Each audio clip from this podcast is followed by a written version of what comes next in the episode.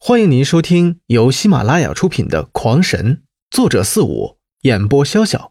欢迎订阅。第四十一章，原来动物修炼到最后的神兽级时，会有两个结果：一种是成为龙，一种是成为人。成为龙的动物，在其修炼的过程中，主要是以身体强悍为主，所以会越来越大。并且不断的改变体型，使自己不断的靠近龙、麒麟等一些传奇级神兽，不仅拥有庞大的身体，更拥有超强的战力。而目标是成为人类的，则要不断的修炼脑力，使自己的智商无限的接近，甚至是超越人类。而在体型上却不会有太多的变化。等到化身神兽时，他们会失去所有的身体优势，从而成为一个真正的人。甚至是普通人，为什么要变成人类，而且还要放弃力量？对于为何要放弃强大而作为一个人类，刘辉表示完全的不理解。在人类的社会，也同样是崇尚力量的呀。如果将世界上最强的人和世界上最强的神兽放在一起战斗，那胜者必定是人类。龙皇摇了摇头，否定了刘辉的想法。然后详细的向刘辉解释，原来因为人类有智慧，可以运用各种神兵、各种丹药、各种法符等等，可谓是手段众多，所以一个人可以成为统治者，而一个神兽最多会成为一个强大的宠兽。神兽所化之人，无论身体条件和修炼速度，都绝对快于人类，甚至大陆上排名最强的十人中，会有六至七名是神兽所化之人。而且在天界，这种神兽所化之人统称为神龙人，拥有着超高的地位。当然，想成为人类的兽也都有着不同的目的。龙皇自幼便被哮天吉收养，成为了他座前宠兽。渐渐的，他便爱上了这个女人，所以从小就立志要成为一名人类，可以陪伴哮天吉左右，跟他生儿育女。可是现在，他离神兽还有很远的路。哮天极却已经在那次流星流中陨落，从此龙皇再也不热心于修炼，修为便一直停在了圣手初级。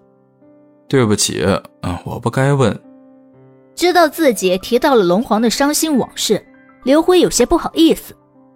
哼，哪里，都是过去的事情了。龙皇虽说着都已过去，但是刘辉却可以清晰的感觉到他神色的黯然。由于太大，刘辉一下只能拿一个，而龙皇虽然对这重量不在乎，却因为身体太小而根本无法拿走，所以刘辉就像一个傻小子一样，一趟一趟跑了足足十几趟才完事儿。再陪着几个小家伙玩了一会儿，刘辉才起身向龙皇告辞。好了，时间不早了，我姨姨还在等我呢。回到洞中，古媚姨竟然还没有起。显然，这熊皮褥子、蛛丝被很是舒服，依旧赖着不肯起床。听到刘辉从后边走过来，头也不回地问道：“你去哪里嘚瑟了？”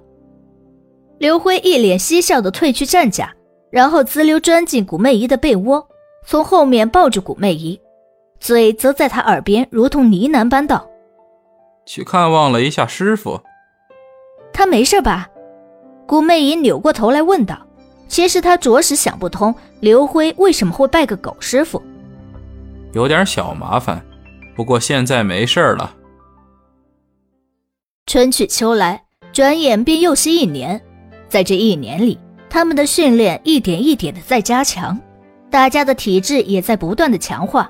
现在的五人都已经能扛上上百斤重的重物，在树林中踏着树枝树叶快速奔行，而且。五人也都学会了一种将灵力转化为别的力量进行输出的功法，这使得一直认为只有封印才能得到灵力输出的想法得到了完全性的封杀。没有灵印，只有功法，一样可以成为强者。然而这一天，在庄清源的屋子里，一下子聚集了十多个人，他们个个都身穿长虹宗的道服，显然都是长虹宗的人。他们脸上是个个杀气满满，如同瘟神在世一般。我可以确定，就是那二呆子和古梅姨一家，将我所有的儿子都给宰了。这个仇，今天终于可以报了。庄清源也是一脸愤怒，此时的他躬身站在下位。